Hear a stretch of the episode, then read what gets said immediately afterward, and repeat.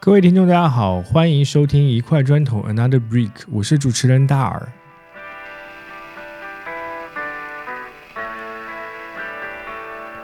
之前在节目中，我们都有聊过 ADHD，也就是注意力缺陷及多动障碍。但是我相信还是有很多朋友对这个病症不太了解的。那本期节目，我们就邀请到了我的好朋友 Nick 还有乌龙，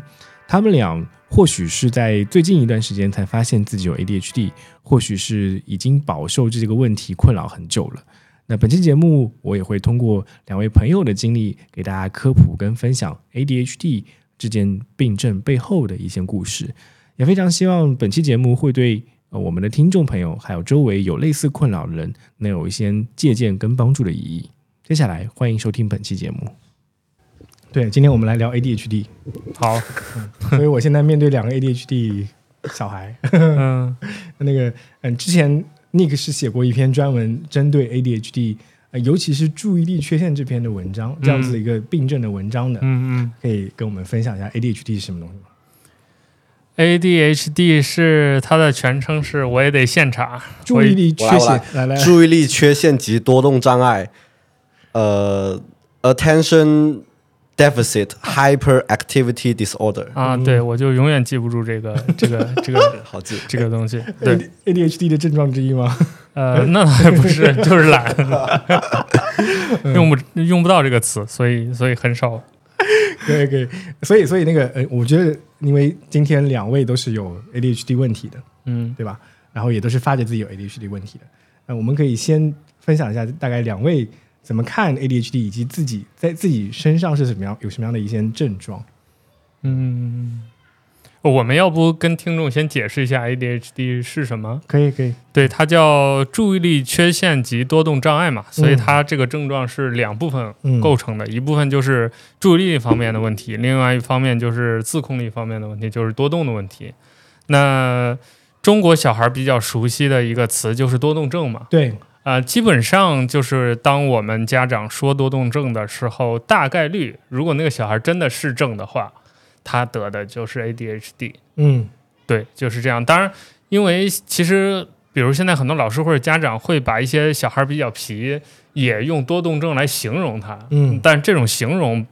不是病症症，对，嗯就是 ADHD 是一个很严肃、很严肃的严肃的一个气质型的精神问题，应该这么说。精神或者是神经吗？呃，对，也可以说是神经问题，因为它其实就是，嗯，不，就是就是现在 A D A D H D 到底它的病理是什么，我们是人类还不完全清楚。嗯，只是知道出于某些机制得 ADHD 的这部分人，他的大脑分泌多巴胺有障碍，嗯。导致比如说，当我们遇到一个需要集中注意力，或者是你比如说你不喜欢数学，但你要听数学课这种要克服困难的时候，你大脑无法分泌足够量的多巴胺去克服这个我不想听的这这样一个状态，嗯。所以就会导致一些多动的行为。嗯对，这就是刚好也说到了，也解释了，就是 ADHD 的患者会有哪些行呃这个这个所谓的症状，或者是他是怎样一个状态。所以一部分就是缺乏注意力，比如说上课的时候不专心听讲，这就是最典型的。而另外一部分就是对于他不擅长或者不喜欢的事物没有耐心，嗯然后甚至会变成一种情绪性的问题，比如说你跟他说两句话，他就跑没影了，或者是他就急了，这是这是另另一个，包括呃长期得这个症状之后，比如脾气比较暴躁、缺乏耐心等等，就是相关的类似的症状吧。嗯嗯嗯，好然后对我我我主要是注意力这个方向的问题。嗯嗯，对也有一些情绪的问题。我是综合型的，啊，乌龙对于这个这个可能病病理性特征的描述有没有什么补充的？补充就是它其实是它不是就分泌多巴胺有问题，它是那个多巴胺回收机制出了问题。就根据我的了解啊，它应该是两个，就是大脑层面是缺陷，一个是就是那个多巴胺回收机制，嗯另外一个就是前额叶的那个发育，前额叶就是呃对应到人的那个执行功能的问题。嗯，对，对这个一点补充。对，好，那那两位刚才我已经提出那个问题了，就是嗯你们在生活过程中或者任何就是过去过往的就生命历程中，有没有哪些你觉得哎可以分享一些的 ADHD 时刻，或者说你是怎么样发觉到自己有 ADHD 问题的？可给 Nick 可以先来。那那其实 ADHD 就是在诊断诊断当中就有一个很明确的标准，嗯就是你在孩童时期，尤其比如十二岁之前有没有多动的症状。嗯如果你只是成年之后，你说你上班上不下去，这种是不能算 ADHD 的，就它一定是它必须是小时候有，嗯。然后长大可能有可能没有，就是可能有几个 percent 的成年人在这个成长过程当中，他原来是小时候是有的，他长大就没有了，这种是有的，嗯。但是不会有那种小时候没有，长大才有的，嗯。就他一定是小时候。就是你在诊断的时候，比如那个医师他会问你小时候的情况，就是如果你小时候就没有，你就就换科室吧。对，就是这种。对，所以所所以我相信你你应该也有吧，就是小时候就是那种问题儿童，嗯也不是说多大的问题，但是比如说就一定会有什么上课不专心听讲，被老师跳啊，对对，对，嗯然后经常分心，老师说话不搭理他，类似这种都。嗯对我是比较严重的，上课事儿比较多的 那嗯那那种学生。对，是的，就小时候就会被被班主任或者老师定义成一个问题儿童。问题儿童，对对啊，对我想起来，ADHD 还有一个症状是健忘，啊就是它是由于不操心导致的健忘，并不是说脑子记记记东西不好使。嗯，所以我小时候我记得我有一个学期的音乐课，因为音乐课要带什么口琴啊，或者是那种练习册那种音音五线谱那种东西，我有一一整个学期都没有带。我就是老师学期末复盘的时候说，你一共就带过几次吧？好像。嗯带过三次，不知道带过两次，然后嗯整个那一学期的课都没有带。但我当时我自己没有意识到，就是我没带，我当然知道我没带了，但我没有觉得我那么多次都没有带，我只是觉得我比如说隔一星期没带而已，对有有这样的东西。好。这一点这点就是 ADHD 那个 working memory 的问题，嗯嗯。就他的 working memory 是非常小的，就相当于他说他脑子里面只能同时可能处理很少的，可能一件或两件。对，就是说，如果你处理那件事情的话，前面那个东西的 working memory 就被像清内存一样清掉对了。对 就 RAM 有点小是吧？对对对，现现在我工作也是这样的，就是你是不能 multitask 的，就是嗯我其实我的电脑桌面就是很混乱的，窗口叠窗口。我一旦开始这个干着，比如说我正在编辑一篇文章，嗯但我又想到有一个概念我没有查，我就去查那个概念了，然后嗯编辑文章就放在这儿了。嗯然后我又想起来一个什么，我又去干那个了。嗯然后就会，然后这这我浏览器都是永远开二十多个 tab 不关的那种状态。哦，哎，那那个 Nick Nick 是之前写过一篇专门的文章，嗯然后当时我是很早以前看过这篇文章，然后知道你可能有 ADHD 这个问题。后来我是遇到乌龙，嗯然后那个我们在合作工作过程中，但他是我招的那个员工，然后我每次给他任务，就发现好像那个回收的状态都不太好。就比如说我跟他说，哎，你这个东西我我自己做的一个工作，可能两天都做好了，他可能会拖得比较久，我就觉得很奇怪，到底是因为什么？所以就跟他专门讨论过这个事情。后来可能在很多次印证过程中，也是因为我可能跟那个学爱会，就嗯深圳学习困难关爱协会工作的过程中，有了解到 ADHD 跟学习困难的问题，嗯，所以后来我们可能在工作的过程中有讨论到这个事儿，他就慢慢发现了。那个我我就可以这个问题也问一下乌龙，你觉你觉得就刚才你有分享过自己小时候的一件经历，你自己其实当时去那个医院检查的时候，那个呃医生也问过你这些问题，你回顾到自己的小时候，你觉得你自己有哪些 ADHD 的特征？就是每个 ADHD 的人都会回答就是那种 什么什么不要跳啦，喜欢讲话啦，然后嗯。上课不专心嘛，就这样子，嗯，就没有什么特别特别的。对于这个人群来说，但但他有一个特点啊，我觉得那个我后来是有一个很大的一个感受的，包括我对你的感觉，我对 Nick 的感觉也是一样的，就是我一直都觉得 Nick 跟乌龙你们俩都是特别聪明的人，至少从智商层面上来说，我哦我不是觉得你们是一般人，甚至我觉得你们比我认识的普通人要高一点点。哦所以我一直以来跟你们的接触，包括跟你们合作任何事情，我都不从来没有觉得你们有问题过，你知道吗？就是能力层面呃能力层面上没有哦问题的。这件事情我是觉得很大的一个呃，大家对于呃之前我有专门聊过学习困难，就是包括读写跟那个阅读障碍这件事情，包括今天要聊 ADHD。我觉得当我们在聊这这几种情况的时候，大家有思固有的思维，就觉得这是一个问题，或者嗯这是一个病症。但你们的日常表现，如果我单纯只是跟你们聊天的话，是感受不出来的。所以这件事情非常具有一种隐蔽性的特征，在我看来，很隐蔽。对，不过也可能跟我俩都是同一个类型，就是我们在比如说呃 social 方面没有问题，嗯，有一类 ADHD social 是不行的，就是他听你说话他听不下去。嗯对，嗯然后情绪很暴躁啊，对，就是或者说着说着他就说岔了，要么他听岔了，要么他说岔了，就是嗯。你俩就永远弄不到一块儿去，嗯。会有这种这种可能就是比较少吧，但是比较少见吧，但是是我也见过这种人，嗯虽然我不知道他是不是 ADHD 了，嗯，但有一类人会是这种症状。嗯，然后包括你刚才说到 ADHD 患者，有一部分人很聪明，这个也确实是一个，我会跟外界人讲，就是这是一种谣传了，就是是谣传，因为了解过是谣传。对嗯对，就是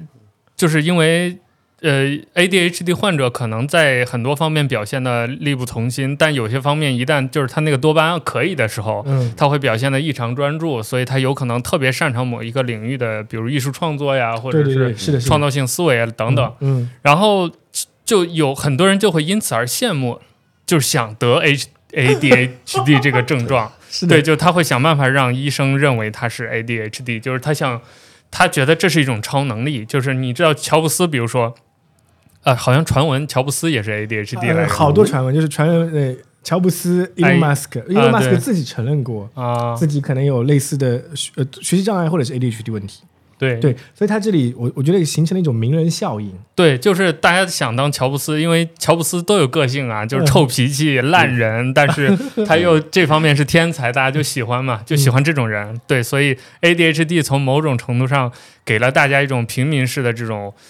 个性天才的幻想吧，我觉得就是最近有个词叫做 ADHD，可能已经变成现代人的时髦病。哦，对，就是呃，就是 ADHD 有一个很出名的那个公众号叫青山嘛，哦，对，青山，我不知道。我我知道，对，就青山，然后他他是做很多那种，比如说 ADH AD ADHD 患者那个什么就诊地图啦，哦。一些日常生活帮助你好起来指南。然后最近他就在呃在嗯卷进了一个风波，就说南方那个采访那个男方还有人物，嗯嗯。他们几家这种很大的那种机构，那种机构就写了呃同时写了说关于 ADHD 的文章，哦，我看过其中一些，对，就相当于说把 ADHD 这种东西污名化，哇，还有污名化，Oh my gosh，就就已经说把 ADHD 说，首先是把它当玩笑来看，然后觉得哦、呃很多人把当玩笑来看，好像我说我 ADHD，那就说呃，那我就可以给自己找各种各种借口，然后但是好像另一部分我又显得比别人更聪明，嗯，嗯嗯。对，对，哎，这个是一个很好玩的一个话题，就是、呃、我们前面关于讲到这个名人效应这件事情，其实或多或少，呃，因为我我跟我跟这些 NGO 组织有接触的时候，他们他们其实是面对一个困境的，就是嗯。很多学生家长在遇到自己的小孩有类似 ADHD 的问题的时候，他们有很大的压力，嗯，就觉得，诶，我我的小孩是有缺陷的，而且我要为我小孩的未来的成长提供更大的精力，他是有一种所谓的压迫感。就比如说，你的孩子如果在学习成绩里不好，他是一个差生的状态，你经常被老师呃找过来家访，说嗯啊，你的孩子上课非常不认真听讲，你好好教一教他。所以他们就是闻 ADHD 色变，或者说嗯闻那个学习困难色变。所以很多 N NGO 为了在国内科普这件事情没有那么大的伤害性，他们的一种策略，就是甚至我也跟他们讲了一种策略啊，是说，哎，我们要用一些名人的榜样来去除这件事情的污名化。哦给到这些学生家长更更多的心理上的支持，告诉他说，你的小孩虽然是有 ADHD 问题的，但是你看，Elon Musk 都成长成这样子，世界上最大的企业家，你的小孩也有这样子的机会。所以这某种程度上确实，我得我得承认哦，NGO 组织呃在背后是有这样子一个想法在的，但它的起点是想帮助这些确实面对困难的，不管是孩子也好，还是家庭也好，给他们鼓励，或者是有点打鸡血的这样子一个逻辑在这儿的。这个这个我觉得就是说你们做这个东西就双刃剑，嗯相当于说你你说给家长打鸡血，然后但是你这个影响是很广的。嗯然后现在现在那个青山他们公众号在做的事情呢，就是发现有人有现在有别的大的机构出来做矫枉过正的事情，嗯。就好像觉得说，哦、你们本来是想让这帮人，呃，可能心态或者说生活变得好过，你们跟他说什么名人也会有这些东西啊，对对对，但是他们就觉得你吹太过了，嗯。嗯，就他们要矫枉过正，要把这东西压下去，现在就是可能你把这 ADHD 吹太好，那我就把它说的没那么严重，或者说你们都是装的，或者说你们是找借口。对，所以我听上去，就从你刚才说这个例子的角度，我觉得可能重更重要的一点是老师或者学校那个方面，嗯他们得很客观、很科学的了解 ADHD 是什么，因为他们要教的小孩是要直面这个问题。而且，嗯其实我是觉得大多数情况下，就是尤其处理小孩这个教育这个问题，老师是占最核心那个角色，就是。嗯家长都是其次的，就是尤其在学校的这种教育，就老师怎么看待，就他的价值观，他怎么看待一件事儿，直接影响了他对小孩一些行为的认知，或者他对小孩行为的一些处理。嗯。比如老师知道世界上有那么永远有百分之十，可能是百分之十四、百分之十二、百分之七对，的小孩是 ADHD 患者，他就不是那种你让他老实点儿，他就老实点儿的嗯。那种小孩儿的话，那我觉得他就在教育上，至少他比如说就在班级管理上，对大家的这种沟通方式上，他就会灵活一些，嗯。就或者可以采取一些宽容的手段或者方法，嗯。而不是给小孩简单的归类说你家小孩是多动症、不老实、不听话、有问题，你们家长多教育一点，因为这个不是一个啪啪打两巴掌他就能改的。嗯。一个事情，就是他 DNA 里写的就是这样的，就跟老罗前两天 我我又看老罗之前的一个采访的回顾，就有两句话嘛，就是老老罗就说这个世界上可能永远有那百分之一或者百分之二的人骨子里就是坏的，就是一个班里头永远有两个那种骨子里就坏的小孩，他永远要坏别人的事儿。我觉得就是道理是一个意思，就是这个世界上永远有那么百分之七到八到十几的小孩儿，嗯。就是管不住自己的，他有一个这种生理缺陷，嗯。你不能用传统的方式去跟他沟通。就跟比如说我们说同性恋，他就是百分之十的人就喜欢同性，嗯。你不能说让这百分之十参与你的什么传统男女的这种嗯。爱情观，或者是这种社会的承担这种社会责任。嗯。对，嗯，对，这点我觉得是某种程度上是非常重要的一件事情，是就是全社会是否有这样子对于少数群体的一个包容度，以及他们到底是怎么看待少数群体的。刚才那个呃，其实我觉得乌龙有讲到的一个问题，也是我们可能在 LGBT 群体中有有有关注到的一个或者遇到的一个问题，就是有些非这个群体的人会觉得他们有点矫枉过正，嗯，就觉得哎，过去啊，其实我们是一种甚至是社会普遍的一个想法，是一个一个所谓的歧视的心态去面对这种少数群体的。嗯但是呢，我们随着社会的主流文化的发展、自由文化、自由主义的发展，这些人得到了更多的发声的权利。他们为了让自己，就像就像黑人，呃，过去一样，就是他们会更加强调自己的权利，他们要发更大的声音。但现在就是有些人觉得啊，你的发的声音超出你的那个范围了，所以我要压一下你，就是形成了统一的关于一个少数群体需要话语权，然后话语权被打压的这样子一个动态性的过程。嗯。有有这样子一个感觉。对但我觉得可能 ADHD 患者，反正至至少从我的角度吧，我我觉得这群患者就是真正的知道这个病是怎么回事儿，以及知道自己是 ADHD 的这群患者的状态，就是呃就是你你你也不用怎么看我，但是你也不用就你也不用抬高我，你也不用贬低我，这个事儿也没多大个事儿，嗯就我就刚好不巧就是这类人而已。嗯对，我觉得大部分人应该都是这样一个状态，就是这个事儿可能对我有点影响，但对你也不会有什么影响，对这个社会也不会有什么影响，就是大家也不用把他想的都是每个患者都是天才，嗯。但我们也日常工作什么也都 OK，虽然就是 有时候 会 multitasking 搞不定 之类的这这种，对，对，但我自己有一个很不一样的感觉就是呃，因为我我最早跟乌龙接触的时候，我是我是觉得他特别有艺术方面的天赋，然后想法很多都很稀奇古怪，很有创造力。然后后来我我我们互相之间了解到，OK，无论有 ADHD 的时候，我觉得他的有个心理变化，我还是觉得蛮想请他分享一下，就是可能有一个呃非常强烈的这样子一个心理上的一个冲击。嗯，呃，当时你可以分享一下你自己的心态变化的一个过程吗？嗯 对你你之前知道有这个这这么个病症吗？就是嗯，那这那每个人最开始知道这个病，就是说那种什么小时候说多动症嘛，啊但是没有人会 take it seriously。嗯但是就说说这个影响这个事情，呃，我最近我就因为 ADHD 其实陷入很深很深的痛苦，可能可能这么说。讲讲。就我觉得，呃，就我现在的我是我这辈子可能最低潮的时候，然后，然后可能呃什么工作问题啦，就是这你也知道这个东西会影响到生活中的方方面面，但是我现在阶段是这些东西全部变成问题爆发出来了，嗯。现在没有工作，然后去年大学毕业，但是也没有拿毕业证，拿了个结业证，因为没有上课，哦。结业就没有修满学分，然后呃人际关系也好，跟朋友，然后或者跟伴侣，然后这些所有东西，现在对于我来说，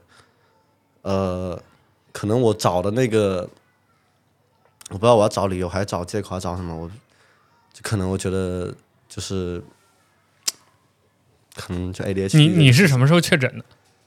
呃，可能一个一一两个月之前吧，两个月十月份，十月份的时候，十月份的十那月份的时候，那是刚刚的事情。所以你是怎么一步一步，终于知道你这个病叫 ADHD，而不是比如其他的精神压力大或者是什么性格缺陷这种就问题？就是在跟大耳工作的时候嘛，就是、嗯就是就是说剪播客，我来他家剪播客，他看我那工作状态，就是做一下，然后就哎又干别的了啊做一下干嘛？他跟我提了一嘴说啊，你是不是注意力可能有些问题？我就哦突然间好像想到一些什么东西，嗯然后我想起我之前跟一个朋友一起工作，他在我家剪视频的样子也是，就我看他那个就剪视频样子也是剪一下，突然间聊天，突然间他忘了那个事情，然后我马上就想到这些东西，我马上就查查，马上就预约康宁，然后去做检查，然后很快就确诊。但当时可能没缓过来，就是你不知道这意味着什么，嗯就现在意味着，呃，你要就是说，我现在是，我觉得是就碰到人碰到大事情，呃，可能两个阶段，一个东西是你要理解它，然后你才能接纳它。嗯。我现在已经完全理解了，我看待这个世界的方式，跟所谓正常人看待世界方式是完全不一样的。嗯。这里面呃很多是那种呃，比如说一些科学科研证明了，比如说人的那个视觉注意力是个圆锥，但可能 ADHD 是个平面，然后什么听觉注意力这些东西都是嗯。其次，但是这背后呢，那它映射到背后的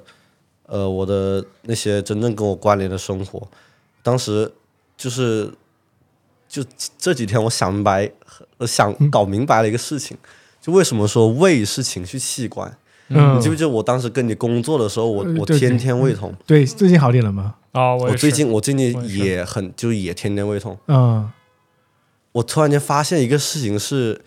因为 ADHD 的人是一个叫什么 dopamine seeker，就你是会去追寻多巴胺的人，嗯。你的大脑不会让你去感受你的痛苦，但是你的胃是最清楚的。嗯。相当于说，我有时候我人已经极度痛苦的情况下，我没有吃药，嗯。我大脑觉得 I'm fine，我我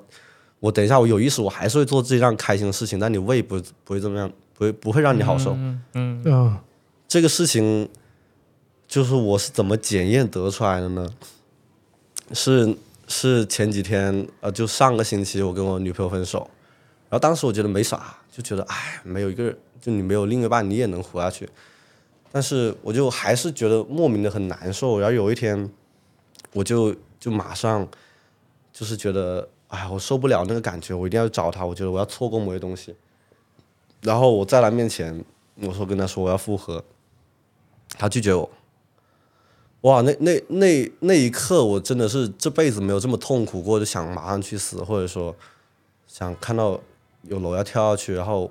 就是那种痛苦到啊，在他面前扇巴掌，然后跪下来就各种狠狠哀求，狠狠哀求。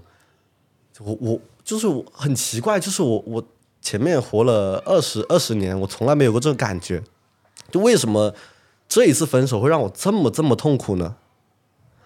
我后面想明白了一个非常非常巧的巧合，是因为刚好那一天我吃了两颗专注达，嗯就是相当于说，在那个时间段的我，我其实相当于是一个正常人，哦所以我才能够去体会到正常人的痛苦。我的现在的我的前女友，她之前问过一个很严肃的话，她叫做，她问我，你为什么不能体会到别人的痛苦？我现、我现在我才发现，哦我现在才发启发了我。对我现在才发现，就是我前面二十年，我我脑子里面是没有痛苦的概念的，我感受不到别人痛苦，我也我甚至我的大脑不让我感受自己的痛苦。但是在我吃专注达，它可能我多巴胺回到一个正常水平的时候，就是你发现前面二十年的生活都是那种有缺陷的，你没有体验过这个，要突然间这东西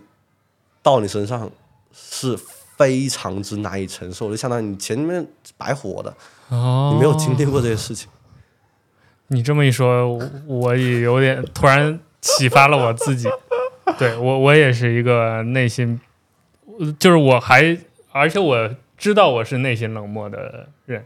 就虽然比如我录播客啊什么的，经常开玩笑，嗯，然后包括我们平时 social，就我都是那个比较轻松愉快的那一个，对是是，但我内心对这个世界是很冷漠的，就是我觉得哦，it's okay，嗯。就是我看什么都是这样的。嗯。然后乌龙这么一说，我才知道哦，原来，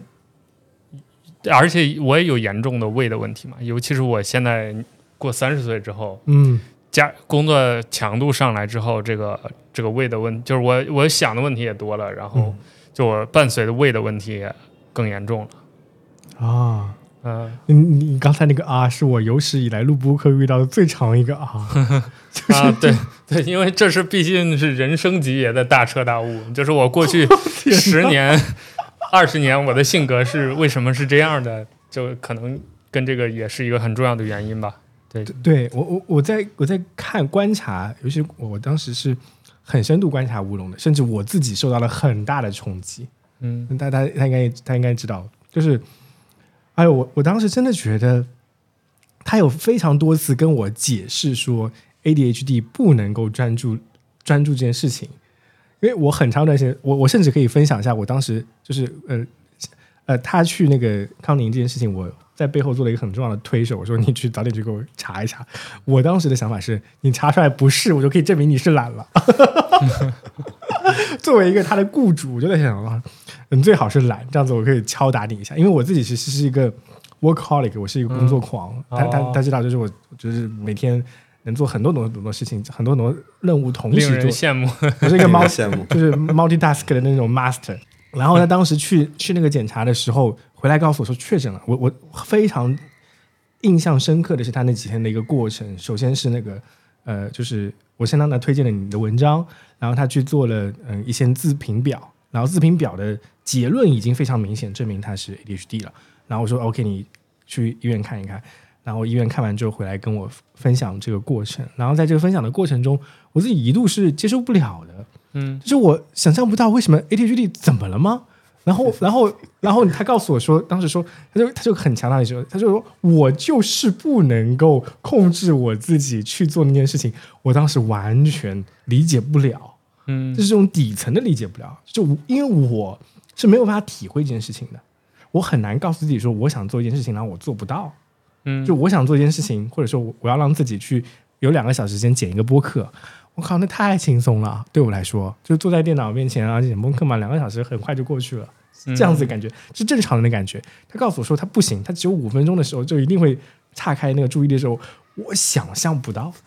嗯对我就我作为一个正常人是无法想象到我的注意力丢失的那样子一个场景是什么样的。对哦呃，后来后来那个他他当时有讲那个朋友是库米亚，对不对？应该是，就是我们我们的另外一个朋友，嗯、他也是某种程度上是一个 ADHD。他我当时在跟他分享这件事情的时候，他有跟我讲过的是说，就我可能听不清楚你讲话，因为比如说你在、就是你刚才讲到的，就是有些人的 ADHD 的症状是无法 follow 另外一个人讲话，他能讲多少。但是你知道我做播客，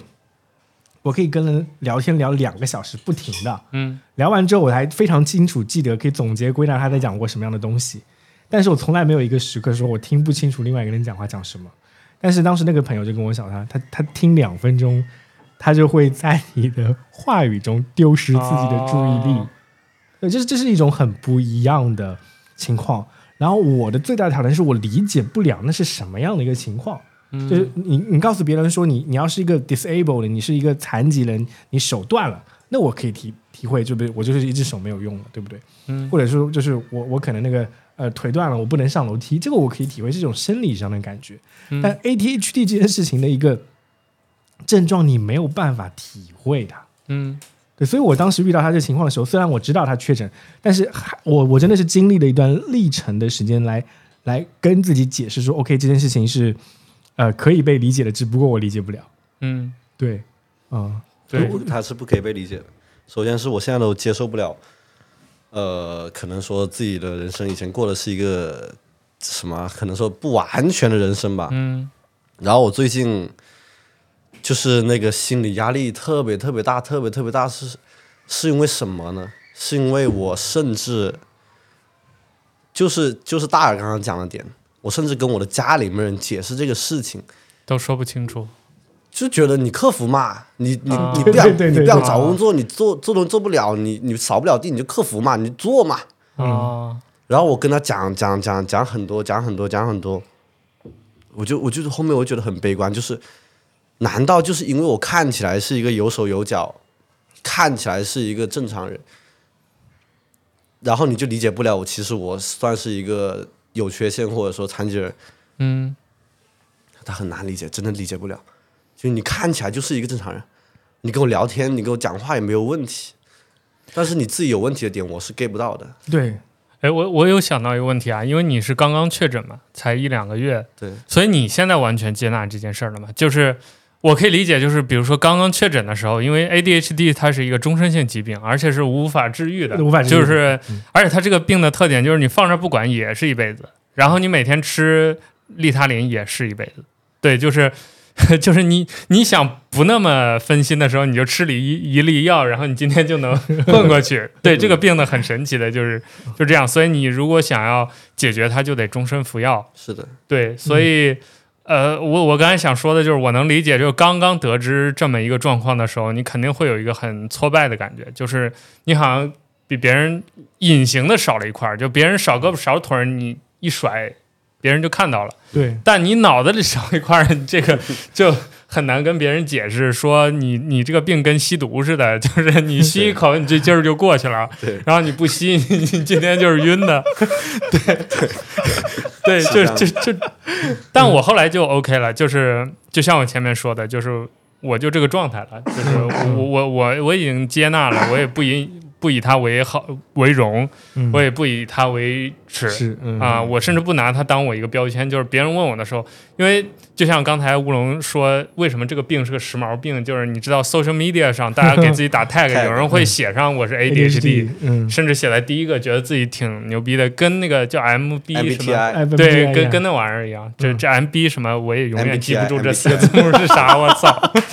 MBTI，我也记不住我的那个类型是啥。嗯。对，就就类似这种吧，所以是有这个过程。所以乌龙你，你现在到哪一步了？就是你完全接纳了吗？我理我我我我理性我已经上接纳了吧？没有，我已经超级了解这个病了，我嗯现在没办法接纳这个事情，还没有还没有接纳一点点的都还没接纳到，他当时有看了一本书，嗯。呃，对他分心的优势？分心的优势 ADHD 二点零，对。是一个哈佛大学的教授，脑科学方面的教授吧，我记得。对对，他自己是一个 ADHD 患者，然后他他他根据自己过去那么多年来的一些研究经验嗯。啊，我我先说一下，就是这也是很多 ADHD 的人会讲的，就是说。OK，虽然 ADHD 看起来是个问题，但是有大量的学者他们是有 ADHD 的，嗯。这是另外一种名人或者说学学术效应。然后那位哈佛的那个脑科学教授，名字我已经忘记掉了，他就写了那本《分析的优势》那本书，然后那个当时乌龙就就看了，然后确实对他的认知有很大程度上的影响，跟某种程度上的跨越吧，我觉得。你知识类的嘛，嗯对把这东西讲清楚了。你你你觉得你有哪几个点比较比较对你来说比较那个令你震撼，或者说对你影响很大的？震撼。呃，嗯我想想，就是他，就是好像呃，就是除了刚刚聊的呃多巴胺、前额叶、执行功能、注意力缺陷，呃，其实我都有点忘了。就他讲了一个说大脑工作的模式，一个叫什么默认工作模式和一个什么 default network，还有一个什么一个什么别的模式。就正常的模式这个东西是呃，就非黑即白的。就你是这个模式，那你就是这个模式；是那个模式，是那个模式。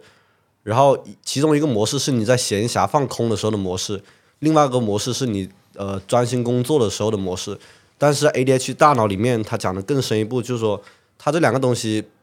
它是打架的。正常人是一个跷跷板，你高我就低，你低我就高，正常。但是 ADHD 它打架，就两个在互相的抢这个控制权。嗯，你说，哦，你说最震惊的、最震惊一个东西是什么？就说在在那个呃，介绍里面，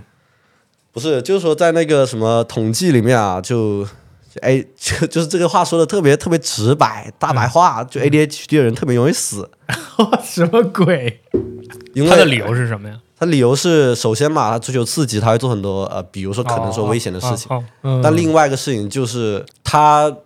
ADHD 的人对物品成瘾的风险是正常的哦五到十倍。哦对对对对嗯啊！我突然就理解了，是这样的。对，正就就是 ADHD 的人对成瘾的东西，他比容比正常人容易五到十倍去对一个东西成瘾，所以他非常容易有呃什么药物或者说什么烟酒滥用的嗯问题。嗯也包括说还有一个很意思的一个点，就是说 ADHD 很严重的人是不能开车的。嗯啊，很简单对对对对不能集中注对，意力他连红绿灯红绿灯都盯盯不住，哦包括两侧行人突然来一个，他不知道在想啥呢，都。对对对 对对，是这样。哦，有哎，你你对于刚才那个成瘾性五到十十倍这个事情，你你的感觉是什么样？就我，因为我在生活当中是一个，就是一个苦行僧似的某些哦对对层面是是的，我知道你有啊、对，就是就是我会，因为我有意识到成瘾这个问题，所以我会主动对抗他们。嗯比如说，我不刷任何短视频的平台，嗯，但我也有注意，包括我关微信朋友圈有一个很重要的原因，就是我有一段时间发现我拿着手机就这样直接点开朋友圈，就这样，无意识的。对，就我根本就无所谓看到了什么，哦，对，然后我就关了。就是我我比较庆幸的就是我能意识到我有这样的行为问题，嗯，我就会尽量把这些渠道给它呃掐掉。掐。掉，嗯，对，嗯。对，而且不过刚才说到，就是你刚才有说到，就是不得这个症症状的人会很不能理解得 ADHD 的人什么样。对，我我听你们两位这么一说，我其实突然想到，就是作为 ADHD 患者，也很想知道正常的大脑运作起来是什么样的。就是 就是你懂吧？就我举个另外一个例子，我不是左耳聋吗？所以哦我我永远好奇立体声听上去是什么样。我天哪，我你懂吗就是左耳聋，对啊，我左耳聋的，做一个 podcast，天天跟这些东西打交道，但我有一边是听不见的，对。天哪，嗯。所以我永远好奇，就是所谓的方向感，就是比如说你测试什么杜比环绕声的时候，会有那种飞机呜过来的那种是声音。是是是，嗯。我的是飞机从这边呜过来到这儿就没了，嗯，我的天哪。对，是这样的。啊！呃，我很难形容，就是就是因为因为因为我的生活，呃我我我我之前做那个学习困难的那个节目的时候，我有说过这样一件事情，就是每个人其实都有自己的隐形缺陷的。嗯我的自己一个缺陷就是音乐缺陷，啊我，怎么讲？我小五音时候不全吗？不是五音不全，我我唱歌还是能某些时候找到那个调的。但是我有个问题，就是我小时候极受音乐打击，就是我小时候是那种全能选手，就是嗯什么啊编程啊、语文、数学都很很好，但是有件事情极度打击我信心，就是音乐。不好在哪儿？不好在哪儿？就是说，小时候音乐课的时候，他们有一个那个嗯操作，就是音乐老师会在钢琴上按一个键哆、哦 re、mi、fa，然后他会问你，哎，我这按的键是哪个音音调？我操，这他妈谁会啊？我？哎有很很多有音感的人是可以啊，有人有绝对音感，你随便弹一个他就知道，或者他没有绝对音感，他大概也他也有相对音感，相对音感，就是他啊知道那么，我从来都猜不到，我是拿来猜的，你知道吗？我不知道那个音是什么音，他哪怕弹一遍，比如说这是哆，嗯。然后下一遍他来一个嗯，你说这是西是吧？呃我我就我就可能会猜不到，所以我对于音乐这件事情是极度没有自信的。哦，然后我就我上次就跟那个上次在那个节目里有讲过的事情，就是如果这个世界或者有一个文明，它这个文明是通过音乐的能力来进行哦那个管理的，嗯。那我一定是这个这个世界里的废物，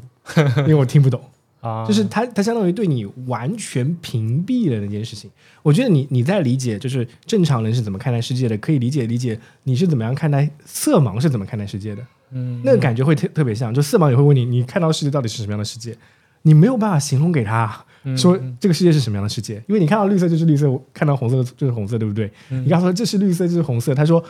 嗯，可能我还是分辨不出来。就像我我小时候有一个非常一个哲学思考吧，就是那个呃类似于白马非马这个问题的一个延伸，就是有些人可能永远看到的世界，他就以为是这样子，但我们每个人的色阶的感觉是不一样的。嗯，就像现在那个嗯，墙上有一个有一个红色的一个嗯飞镖盘，有一个嗯绿色的沙发。我告诉你是红色跟绿色，但是不是这个红色跟绿色就是真的红色跟绿色，是跟你眼睛中看到的一样的吗？不一定。嗯，其实很多人在形容一些中间色的时候，比如我会觉得这是绿，但是他会说，哎，你看那个黄色，哦、我不知道你们有没有这种感觉？哦，对是是是，会是会有这种感觉。，对，尤其是那种黄加嗯，绿的，就是中间的那种颜色的时候。对我之前还看过另外一个视频，一个短视频，我当看那个短视频特别觉得神奇。他说他说类类似于类一个词，我忘记了是露露还是噗噗了，嗯还是 mumu，，反正就是呃每个人听感是不一样的，所以有些人听到的是喵喵两个声音，另外一些人听到的是妈妈两个声音。嗯但这个例子肯定就是那个视频里讲到的肯定不是这样的例我子。看过那视频，对你看过那视频是不是？嗯就每个人的耳朵甚至听到的声音的接收频率都不一样。有些人的耳朵是对于可能高频的声音更加敏感，有些人是对于低频的声音更加敏感。嗯所以这件事情很难说，我作为一个正常人告诉你我对待的世界是什么样的，嗯没有办法。但但我现在很悲观的点是，对 ADH，我觉得对 ADHD 的人来说，他是能其实能看到正常的世界，嗯就是就是就我现在对多巴胺缺失或者说那个回收问题的那个理解程度，就是说，相当于可能粗暴的，就是你把你多巴胺提上去，你就能感受到正常的世界。嗯嗯就是说，如果呃我在吃专注达的情况，我在喝咖啡，我在抽烟的情况，那其实那个专注力我我是能接近正常的。嗯嗯我是我我就现在我会很很清楚的意识到我已经在另外一个世界里面了，而不是那种像以前一样啊是不是很感是对是会有那种感觉，就是对。对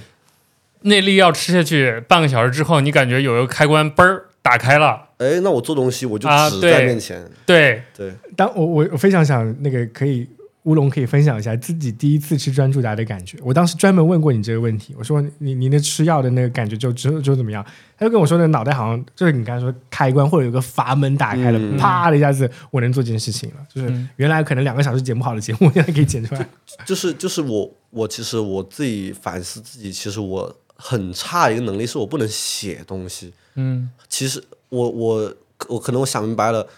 很大一个原因是在于我没办法自己的脑子里面跟自己对话。嗯但是这个特别明显，就在我第一次吃专注达的时候，我在脑子里面能跟自己对话。嗯就是如果我没吃专注达，我是就是在 ADHD 那个状态的时候，我脑子飞来飞去的。就是我想到我脑子里发了个广播播播出去，没有人回我，因为另外一边已经在飞来飞去了。嗯但是我第一次吃完专注达打，之后，我能在脑子里面想事情，就在在那呃像 GPT 这样一个一个一个一个这样子，哇，特别神奇。对，哎，那个这个就是一个区别，你知道吗？就我是大量跟自己对话的人，哦甚至我有专门研究过跟自己对话的语言这件事情。因为我天天自言自语的时候，我就会想哦，因为我现在的主动思考语言是中文，是普通话，但是我同时掌握可能呃英文、普通话跟我老家的方言。我我觉得我可能在六岁之前，我的思考语言是方言方言。然后我为了学习英文这件事情，有些时候我会自动跟自己讲话，用英文跟自己讲话，嗯来锻炼自己对于英文的这件事情的使用程度。所以我大我有大量的自己跟自己讲话的过程。是对，但是我他刚他刚才讲到的事情，好像我觉得你好像不会有自己跟自己讲话，听不到自己声音这个过程。没有，嗯，就就对话进行不下去，我能我能在你讲一句话出来，嗯但没有人回我。嗯，你可以有什么感觉吗？我是类似于脑子里的声音和我的这个物理不是一套，啊，嗯，就是我我我我，就我目前听下来，我觉得我的症状没有乌龙严重，呃，呃，就是因为我永永远有一个，比如什么本我或者他我那种东西去嗯。提醒我，就是我能意识到，嗯。就是我我可能行为上，比如说我没有能力控制，但我能意识到，就包括 ADHD 这件事儿，也是因为我虽然就比如说我知道我拖延，或者我知道我有分心的问题，我脑子里有个声音会提醒我，就是你这会儿有没有思考能力？我是有的，呃只是说就是说就是说字面上的对话，嗯就是说就是说，假如说我现在很困惑，我想就是相当相当于说我变一个人出来给我讲话，我是不能讲，嗯但我是有思考能力的。啊，对我我也不是说思考能力，就是嗯比如说说到对话这件事儿，我脑子里如果当我进入这种状态，我脑子里另外一个声音都是大段的独白，就是在、哦，在在比如说我今天要写一个什么，他就在那儿念那个稿儿，那种感觉。啊，对，就是所以就是我 就是我我我监控，就是为什么我会有这种苦行僧式的行为去控制自己的，嗯就尤其在之前不了解 ADHD 的时候去去。呃，似乎靠一些外力什么去影响自己的行为，就是因为就是我有一个类似这样的机制或者思维方式吧。好，好像蛮好的一羡些慕羡慕。一些意见。就我我觉得这件事情可能会让我感觉到有大量的关于大脑开发方面的想法。嗯，就其实其实我们对于大脑理解是需要一些呃这样子，好像跟大多数人不一样的呃情况发生之后，我们才更加理解大脑这件事情是什么的。嗯嗯，对呃，我我当时在跟那个嗯学爱会去聊学习困难的时候，包括我看了之前那个呃 NHK 有一个关于学习障碍的读写障碍的一个是那个纪录片的时候，嗯我自己的感觉，其实读写障碍不是问题，它是它是人类天生有的少部分群体拥有的一个特质，而且这些特质对于人类的进化或者说是面对很多危机的时候的效果是非常强的。呃，就举举例来说，一定有一些人他们的抗风险意识更强，他们遇对危遇到危险的时候更加有那种觉醒的意识，或者晚上睡不好觉。ADHD 也有，对，嗯哎，我我就是想说这个话题，就是说，呃，我到现在虽然你们说可能我们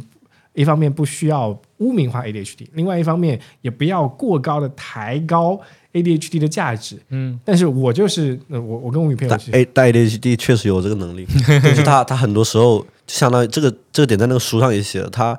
他比因为他分心，对所以说他有时候感觉一些事情会更加敏感，甚至说像晴雨表一样，嗯，就因为他没办法在手上的东西注意力，所以他他会他会哎，我靠，那是不是有东西要来了、嗯要来了？嗯所所以他比别人更提前知道这个事情。对我我我女朋友就跟我说，她是一个 ADHD 的，就甚甚至某种程度上的鼓吹者或者是爱好者，嗯他会觉得 ADHD 是对于人类这个群体很有帮助的，因为我们总是在宏观层面上确实需要一部分人，他们更加敏感，嗯他们对于社会的一种普遍性的发展规律更加具有一些意识去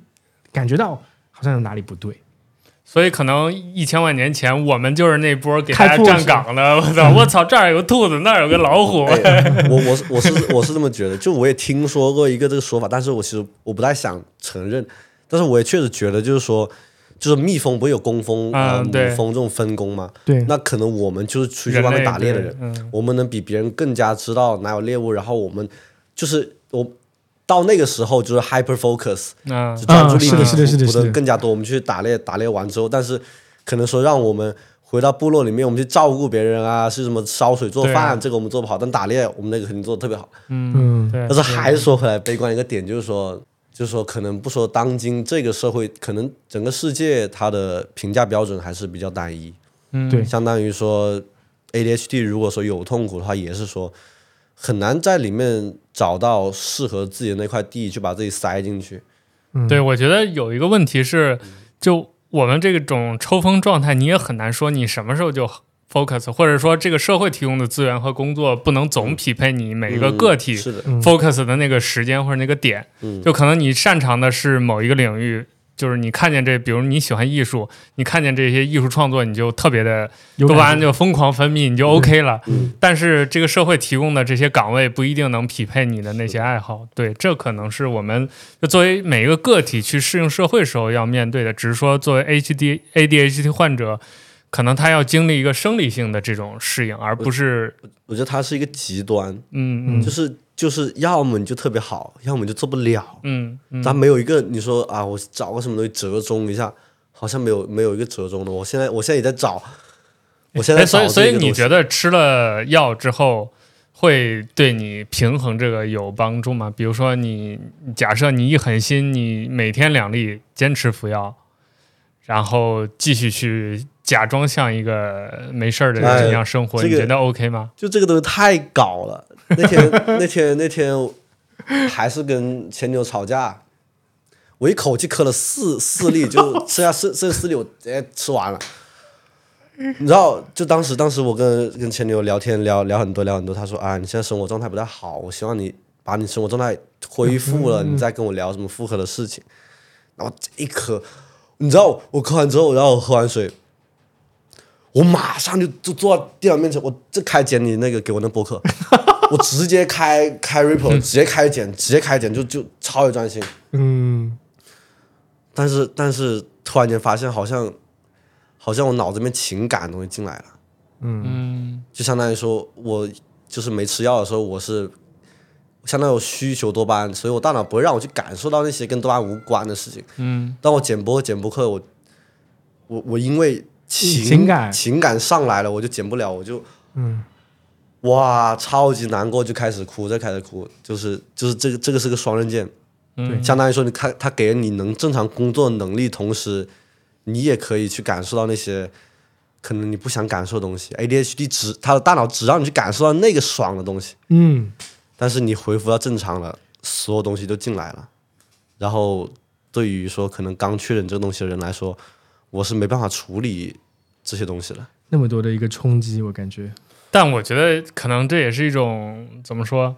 就是一种亏欠和补偿吧。就是我们这么多年十几二十年都 都是机器人打引号的，嗯，对。但是当你突然这个开窍的那一刻，可能很多情感涌进来，你就得有这样一个过程。嗯，它真的是，它真的是一个过程，你没有办法说啊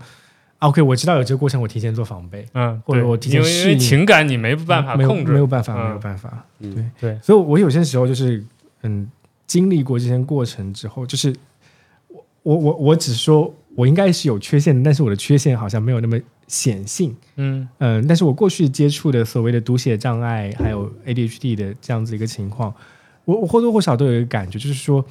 呃，我我自己就我以前跟他讨论过这个话题，就是说到底要不要吃药，嗯到底要不要吃，通过吃药的方式来提高自己相对来说适应正常人这个工作这件事情我。最近一直在想这个问题。对，然后因为因为我觉得这某种程度上反而是限制了你们在 ADHD 这件事情上的特质。嗯，然后这个特质其实很适合创造某些价值，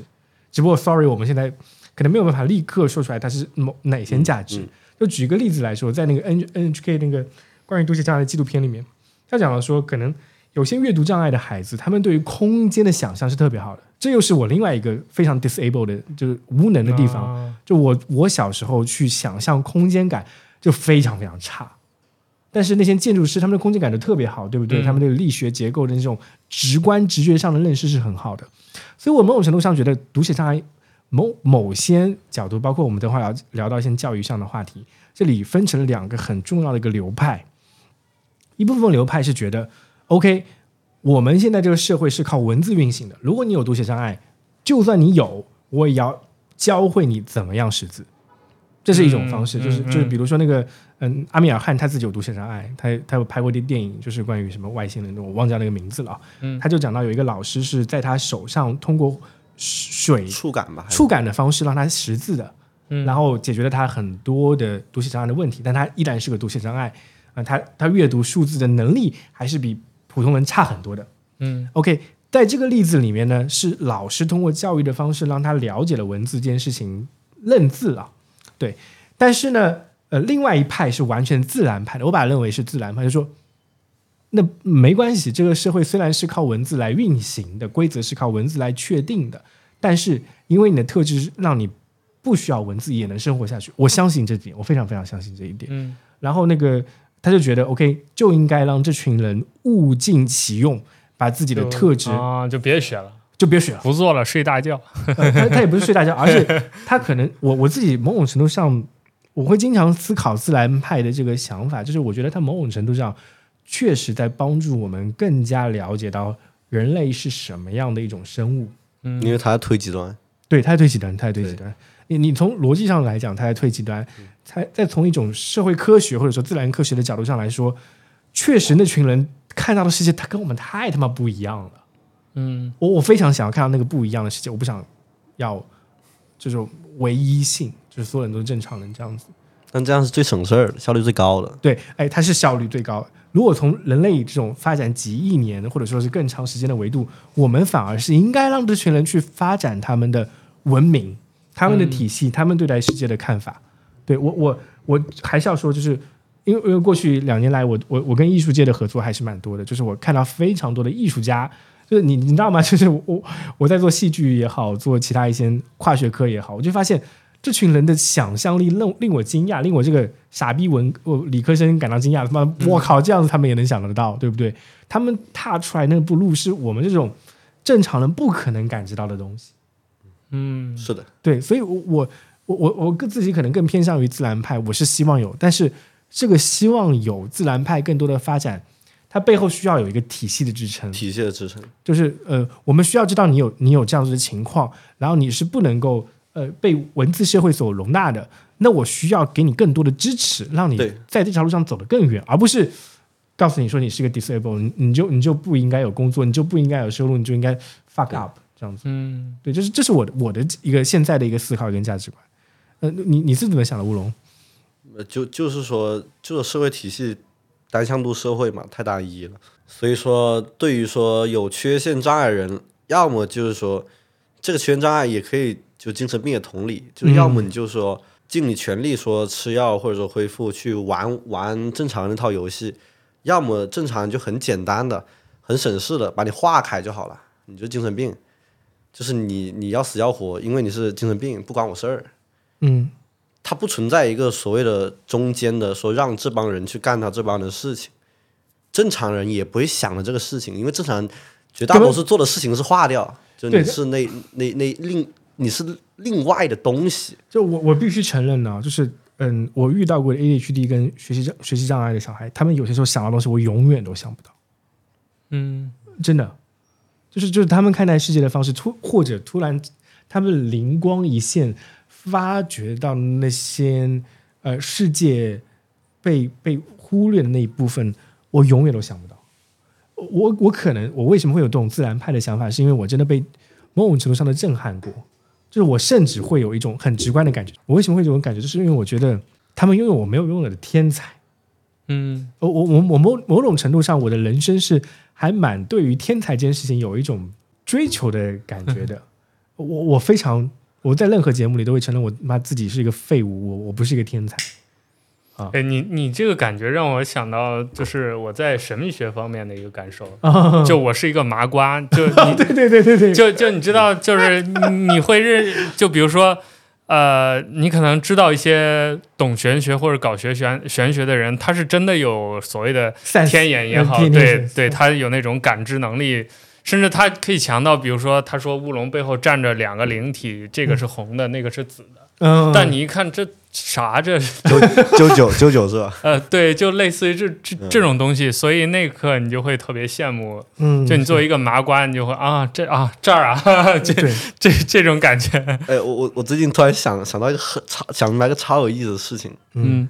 就是有个电影叫《X 战警》，嗯。啊，mutant 它是这他是他是我们现在讨论的情况推极端，啊，对对是是，就是就是说现在可能说我们比较 peace。嗯。但是如果说我们能力，我们能，我们做那那那帮不正常人，他能力可以杀人，或者说做一些影响物质的事情的时候，嗯，可能会打仗，嗯。对对对对，是因为是因为这还是我说的，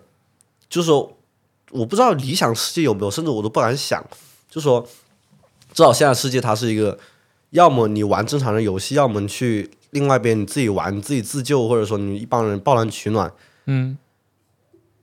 那如果正常人多的话，那另一另一部分所谓不正常人，他是他是特别痛苦的。嗯这个痛苦，如果他们有能力的话，就会打仗。啊所以说，这个可能是 X 战警它背后更深层的原因，就是就是那那说那可能说带到 X 战警的语境呢，那我 ADHD 比你屌，我为什么要玩你这套游戏？我自己去创造一套新的游戏规则，你们要过来玩我们这套游戏，而且这套游戏规则你们是那个弱者，你们是那个不被这个社会接纳的人，看你们当时痛不痛苦，所以就会打。哎，我很喜欢这个比喻，因为其实，嗯，《X 战警》里那个那个变种人嗯这样这个群体，mutant 这个群体，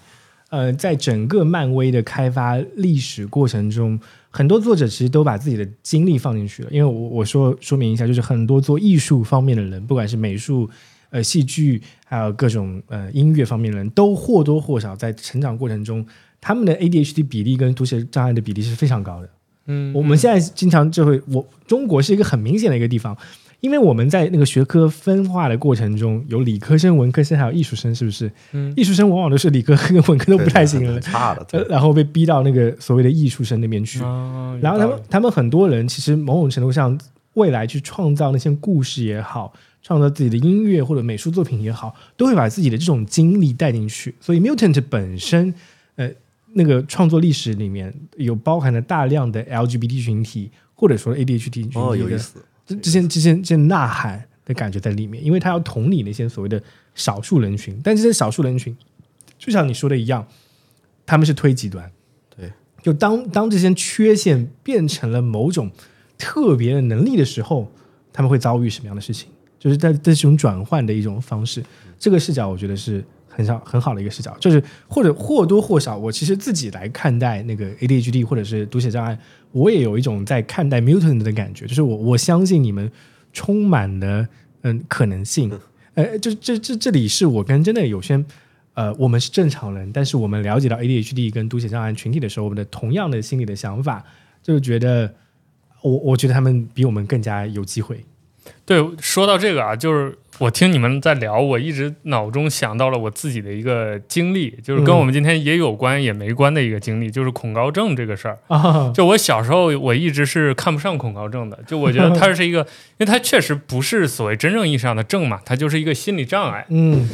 所以我小时候是特别不恐高的，就是那种三楼什么恨不得爬上去再跳下来的那种。好 好典型啊，太典型了是的，对，但我现在是严重的恐高症患者。啊！而且我能追寻到我这个心理变化，就是在我对于恐高的这种嘲讽中，我慢慢就开始恐高了。就我恐高到什么程度？就是比如说我们今天就特别典型，我都经历过这样的事情。我们去一个商厦，它不是有那种步步行梯、自嗯自动扶梯，有很多商厦中间是一个跟天井一样是空着的嘛，然后对就步行梯就围着它这样转。对，有时候，比如说我不注意，我上了一个，然后突然上到比如十几层，我往这儿一扭头，就会给我自己吓一跳，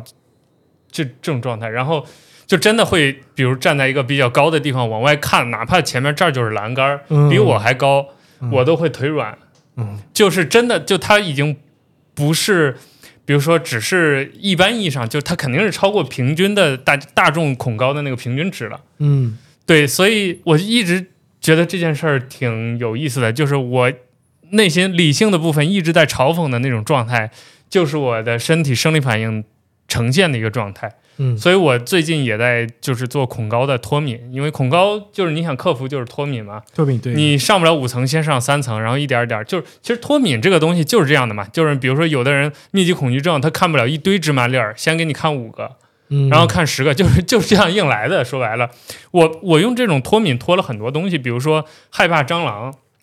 我现在手拍蟑螂都是 OK 的。我操，就是 我的妈呀，都就是我我锻炼脱敏的方法也没有什么，就是比如说我恐惧一个事情，我就想办法去看它。嗯然后我我我在恐惧的时候，我尽量，比如说，我说一个呃更更那个什么更呃严重的一个啊，比如说我因为我研究刑侦这类的东西，嗯尸体嗯对，而且腐烂的尸体，什么长满蛆虫那种，你第一次看生理反应肯定是啊好恶心，赶紧关了。嗯那我脱敏的方式就是我想办法先就定住看，嗯可能一开始我的耐受力是三秒，嗯。然后就变成五秒，然后就变成十秒，然后我就可以了。对，然后我我就靠这个脱敏脱了很多事情，但是恐高是现在为数不多的，就是恐高和老鼠吧是为数不多，我我老鼠我都快脱敏了，但是恐高是我为数不多还没有脱掉的一个事情。但但是但是我就我好奇一点，就是就是为什么要去做这样一个脱敏的事情，而不是说就是我们刚才在聊的，我会觉得它可能是某种缺陷，或者说包括比如说，当我看到一个人因为害怕虫子跳起来的时候，他就跑了，我会觉得怎么说，社交层面他可能有点不体面。比如说，啊。可能如果是我，我会想办法赶紧把那个虫子打掉，因为是我看到的，我不要影响别人，我会有这样的想法。我操，然后我就会要求我自己这么做。压力好大，压力好大，哦，Nick，你真的是机器人。压力好大，对，我我第一次真的是，就是你刚才说你机器人，苦行僧，这这苦行僧加机器人，苦行僧。嗯，就是就是你是一个，就是我对于苦行僧的一个理解，就是说 set target，就是我会设定目标，那我去完成它。嗯。你就你你就完全是这种类型的人。啊，那倒也是，包括比如说 ADHD，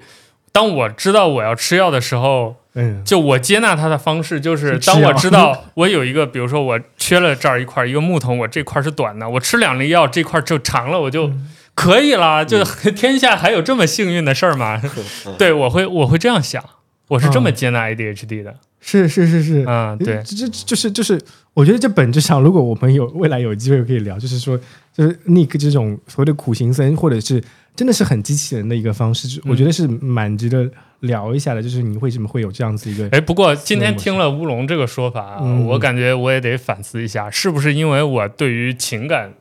感受的冷漠，就是我对于感受本身的冷漠，嗯导致了我的这种状态。就是我评判自己行为的标准都是，其实都是第第三者的标准，嗯就是他我的这种标准，而不是比如说，当看到一个虫子，我先想到的并不是我怕不怕，而是如果我怕影响了别人，是或者说在别人看来我这样跳起来是个很傻的样子。哎，你们俩对是两个极端。我这么说，就是呃，因为乌龙是个 DJ，然后他其实是一个非常感性的呃孩子，然后他其实是选择这件事情的。嗯就是你们俩最大的区别是价值观的区别。嗯在在我在我看来啊、嗯就是就是呃呃，因为我跟乌龙会大量聊哲学话题，嗯然后聊怎么看待这个事情，然后他的选择到底是什么样，他背后的逻辑是什么，然后这个逻辑回归到一些哲哲学思考到底是什么样的东西。嗯对，其实我觉得这个底层上是你选择了什么样的价值观，然后你去 follow 那个价值观，嗯，然后你去做的所有的行为的改变。但但是我也看到了 Nick 身上这个，就是说他可以硬掰的，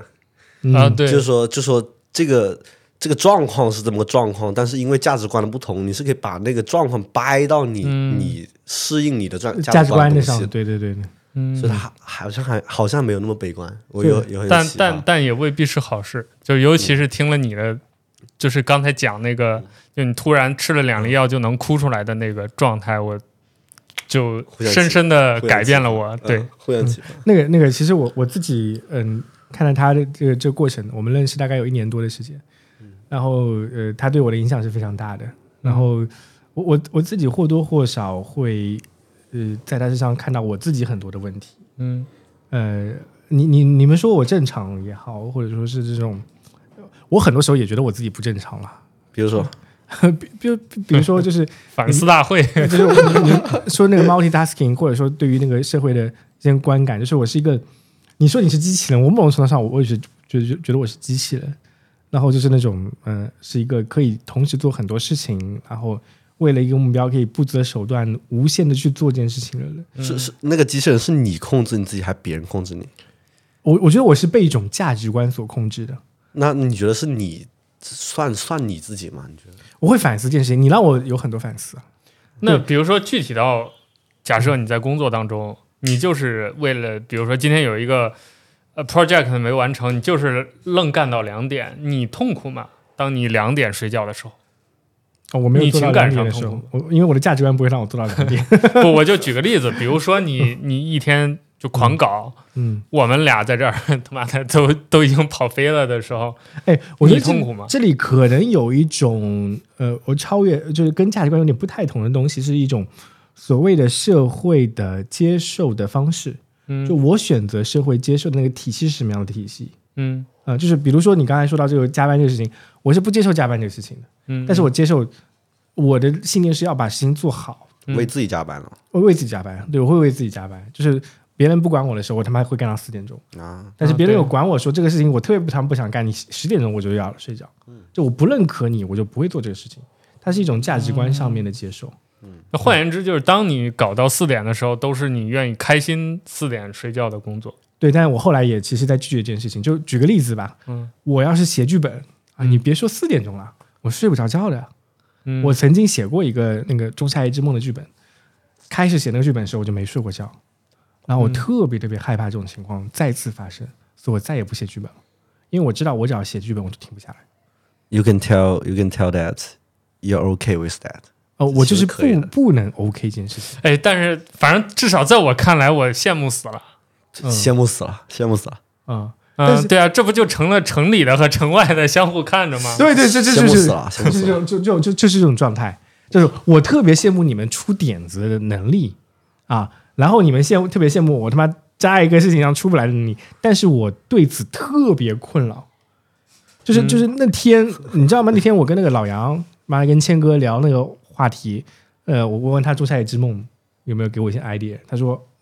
那你可以去看一下那个什么米诺陶斯，就是那个什么希腊牛头人？牛头人那个事情，我看了，不好意思，一个晚上看完了之后还在想，睡不着觉。然后我是特别害怕失眠的，我有失眠恐惧症，嗯失眠恐惧。就我不想失眠，我觉得我失眠我就死了，你知道吗？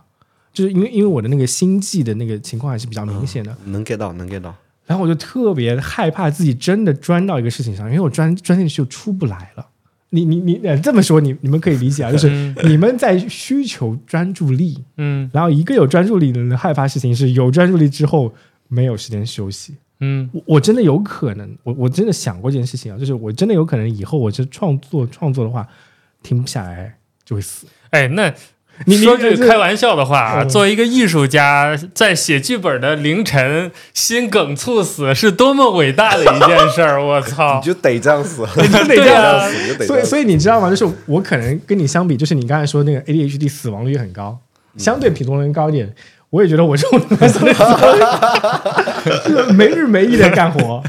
啊，啊就没有那种感觉。就是我以前那个，比如说做明华的那个 case 的时候，嗯我是这样子的。我操，一开始干，我操，哇，真的好有趣啊！下一个，下一个，下一个，下一个，下一个，没日没夜的。然后哦那个呃困的时候喝酒，我操，然后那个酒又让我有一种提振的一种想法，有嗯更多灵感，更多想做，做完了之后就睡睡不着觉。呃其实它是一种就是什么，就是我是一种，我不知道这个是不是缺陷啊，嗯。但是我的方式就是干一个事情，就是干到自己干不动为止，然后自然的睡觉。嗯。呃，我我在我去年一年基本上是那个 freelance 的状态，就是那种自由职业的状态，嗯。大量的情况是这样子的，就是就是就是没有了时间的控制之后，就是做一个事情，呃，做到自己累趴了才会停。啊，所以我我我像做播客，我我以前跟他讲过，就是我可以做二十四小时播客不停的。他们上次做二十四小时播客，啊，把累憋了，我操，现 在就是觉得后面困了，聊不下去了。我就是要是做二十四小时播客，我就我就一直在那聊，停不下来。你来啊，你吃下次试一下。你下次试你 那个，我我跟跟你确认一下，你你有睡眠问题吗？有啊啊，有我好像据我了解说，ADHD 的人很少有睡眠问题，嗯，但是 ADHD 的人其实有比较多的什么心理疾病并发症，那个可能会有。嗯。但是我对于我来说，我是完全没有睡眠问题，秒睡。秒睡，哦甚至说我我那个睡眠，呃，就是什么很够的情况下，我做无聊事情，我也是就就就直接睡觉，就无无聊到脑子宕机就睡哎，我会想，可能是你们俩的对立对待 ADHD 的方式不同，嗯。他还是比较偏自然派的想法。啊，确可可以 maybe 对，他是他是让自己的想法自然，哦，不好意思，让自己的想法自然发展的那种类型。但你其实是在控制这件事情。对，因为我其实并不是，可能更多的不是睡眠本身的问题，嗯而是比如说我到两点，我觉得这天就比如说我到十二点，其实应该睡了，嗯但我觉得这一天我还意犹未尽。就我想，比如说看书或者刷手机，刷到两点再睡，不然我觉得就有点浪费。呃，对，就是并不是睡眠本身的问题，那还是苦行僧的这种感觉。嗯对，是是是。一种强迫症的感觉。哦，对对对，哦，嗯你你说到这强迫症这个感觉，就我觉得我可以把那个什么，对你对于你那什么呃什么 ADHD 或者说是那种嗯苦行僧或者机器人的感觉删掉，它是一种呃听上去蛮强迫症的一种嗯，一种想法。你你有确诊过强迫症吗？没有。嗯对，但是我作为一个 ADHD 患者，我强迫症并不是一直有的。比如说，我大部分时间的行为还是通用的 ADHD 的状况。比如说，我的桌子是永远是乱的，嗯而且你摆整齐了，我是找不着的。啊，就因为有一个理论就叫乱书桌理论嘛，嗯这个也是很多天才拿来举例，什么爱因斯坦、乔布斯的书桌都是这样的，就是它的理论呃依据就是，其实当你这样的时候，分类效率是反而是最高的，因为手边的永远是那个你常用的那个 对对对，他他有自己一套东西，啊，对对对就是你永远知道这些东西在哪儿。对，嗯。但是别人，比如我家厨房，我摆的就很乱，黛西从那儿过，永远都能绊倒，我 永远都办不到，我这么宽还过不了。是的，是的，是的。对，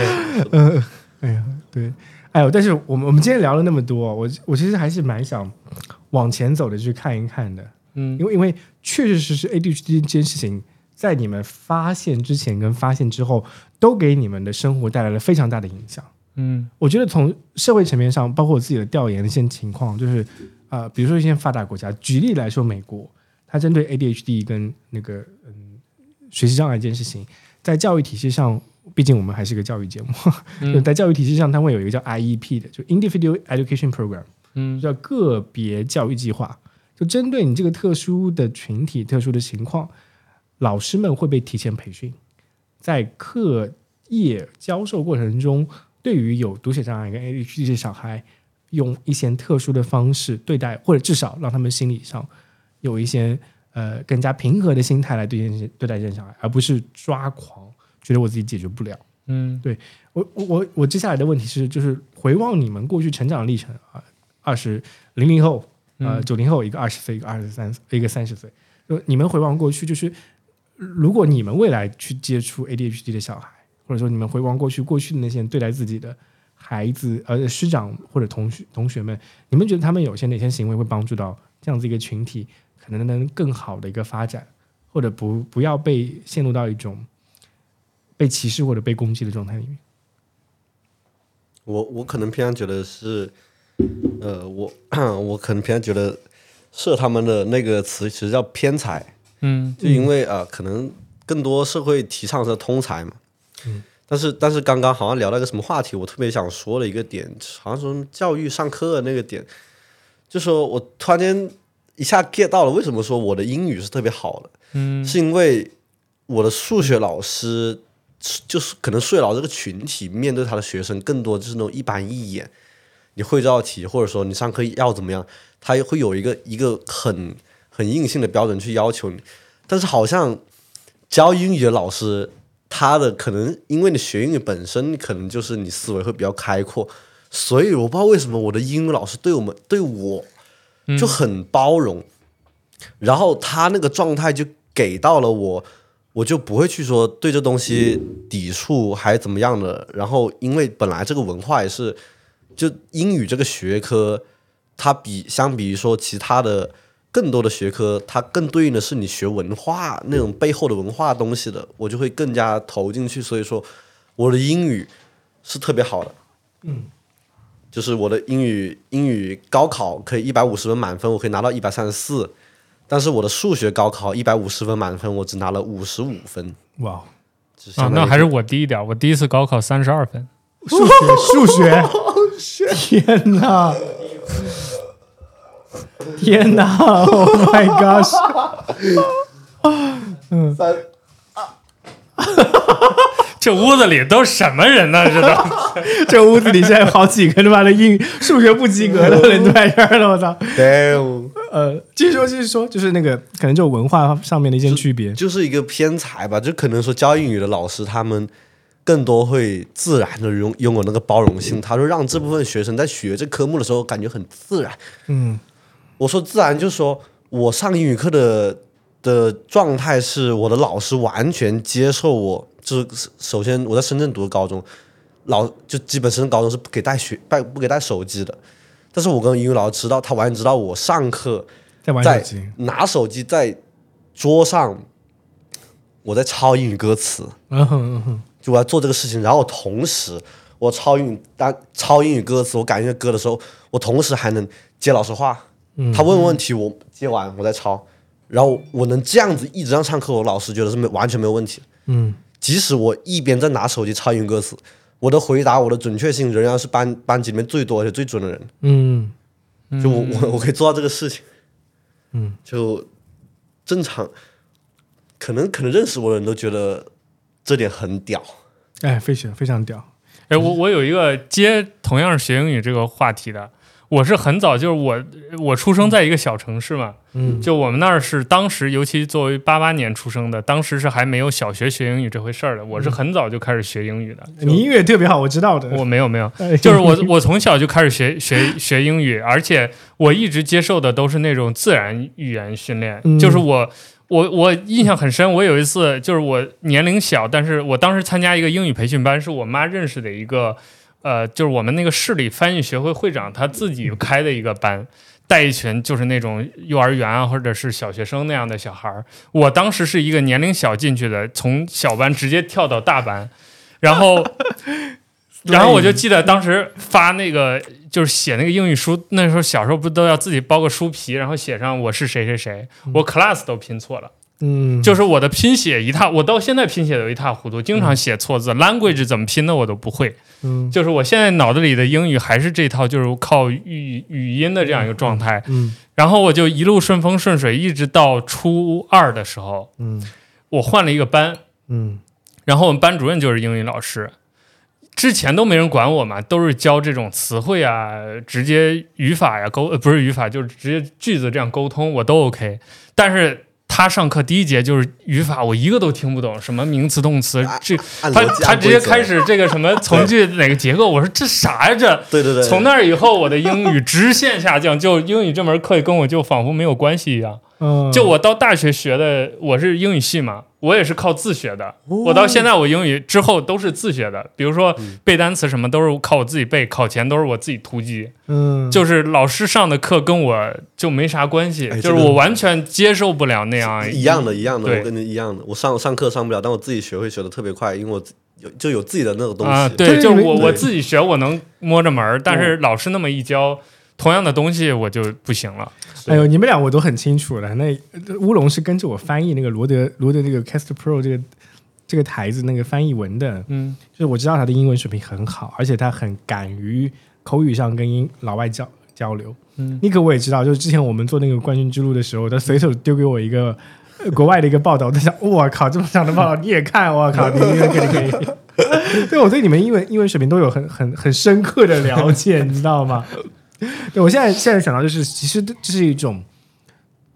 我对 ADHD 的感觉就是说，你们会选择自己熟悉的方式去攻克一个你们想要攻克的难题，嗯不需要别人来教你们的，你们会自己找到那个方式的。我靠，那那那都不能叫功课，水到渠成的。呃对对对，哎，用水到渠成这个词更好一些。嗯，哎，对我刚才接还是乌龙刚才说睡晚睡觉这个问题，嗯我还不喜欢早睡的一个原因是我的专注点是晚上，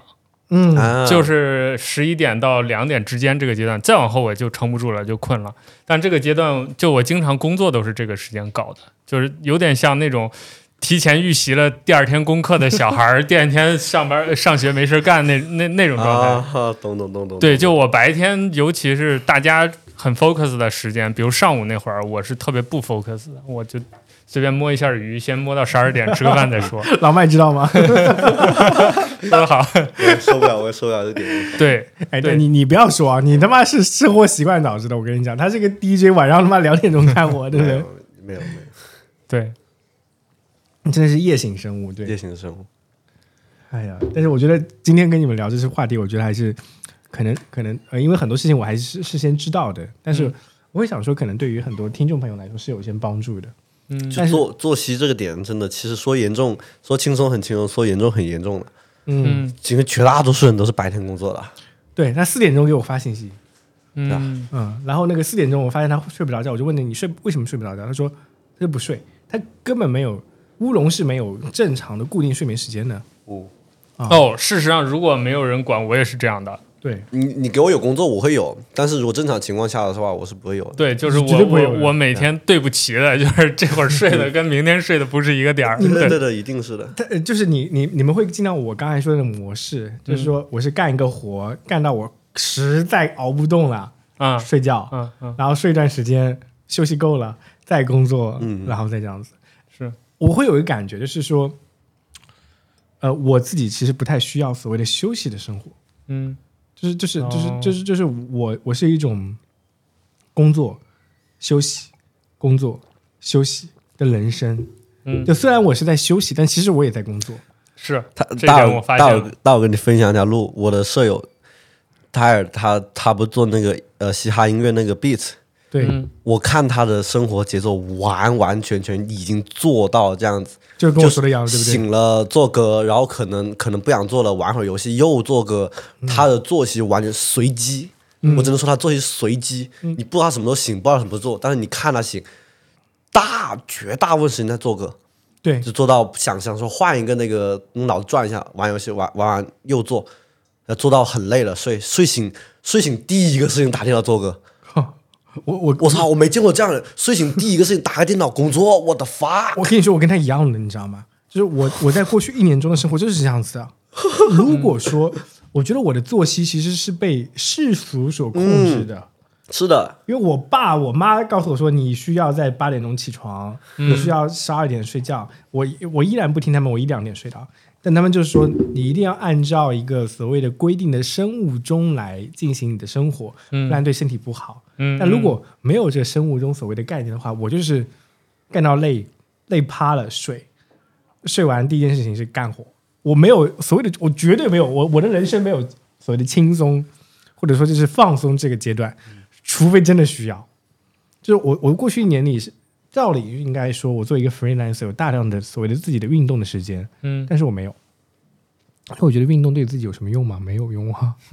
所以我要干活啊、嗯我一起一醒来，第一个想法是，啊、今天我要干什么事情？今天我有什么样的 to do list 完成它们啊、然后中午到十二点的时候有点困了，睡一觉，睡一个小时也好，两个小时也好，十五分钟也好，睡醒了继续干活，就这种状态。就是就是就是，我觉得好像我我我我有件事情特别难以理解，嗯。就很多人告诉我说他们需要一个放松的时间，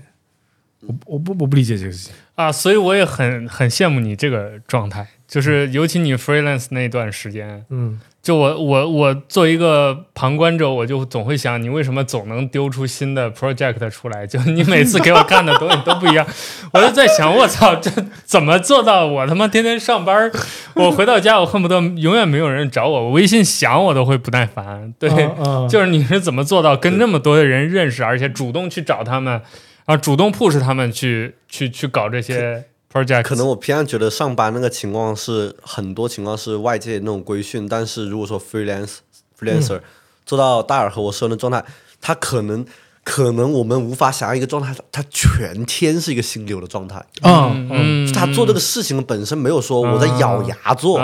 他是一个很享受，所以说没有所谓的上班可能要咬牙，我我撑到这个点我才能吃午饭，但是他没有啊，我就是这样子，我做下去有反馈，有道理做下去反馈，做下去反馈，我为什么要休息？哎，我现在就是这个状态，就是我现在有个全职工作，晚上还要给你们录播课，对不对？嗯我早上开了十个小时的会，从早上九点钟开到晚上十九点钟、七点钟，就纯十个小时，一分钟没断，嗯在开会。然后我的那些雇员，就是我那些下属，就很惊讶说：“你他妈能在会议室里待十个小时，一直不间断的开会的吗？”我说：“我可以。”为什么？我有好奇心，我单纯好奇你们为什么这么做事情。Curiosity，嗯不是 curiosity，就是哦，对对，curiosity，对对，就是好奇心。然后晚上跟你们聊这事情，我依然用我好奇心，一点都不觉得累，嗯。就在满足我的好奇。我就是我现在回想，我人生中确实有那样的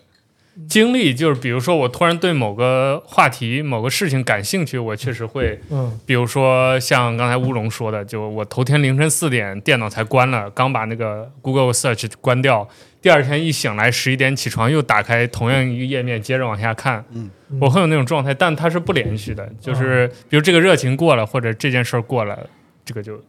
就断掉了，是的，嗯，是的嗯。哦，我跟 tired 一样，就是没有 tired 的时候。你们你们你们可以你们可以持续铺，我们、我们可以一段时间超级铺。对，就是那个点到了就可以，对对对，那个点过了就如果点。散的话，我嗯直接不管这个事情就对放那。对对，是是是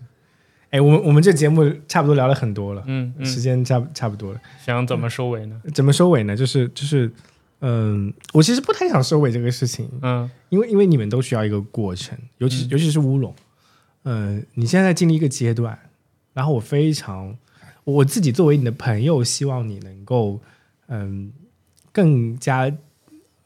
积极的或者说放松的看待你现在面临的一些挑战。对，就像就像可能 Nick Nick 经历的一个阶段一样，但我、我觉得可能 Nick 的心态不会把这件事情当做是一个强烈的自责的情绪。我不知道你有没有经历过自责的情绪哦。没有，嗯，但他是有的，对就是就是有一种，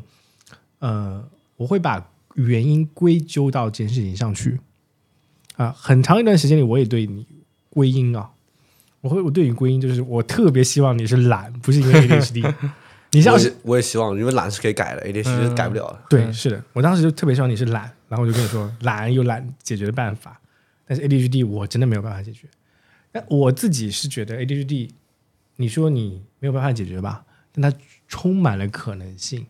只不过不是我这种所谓的正常人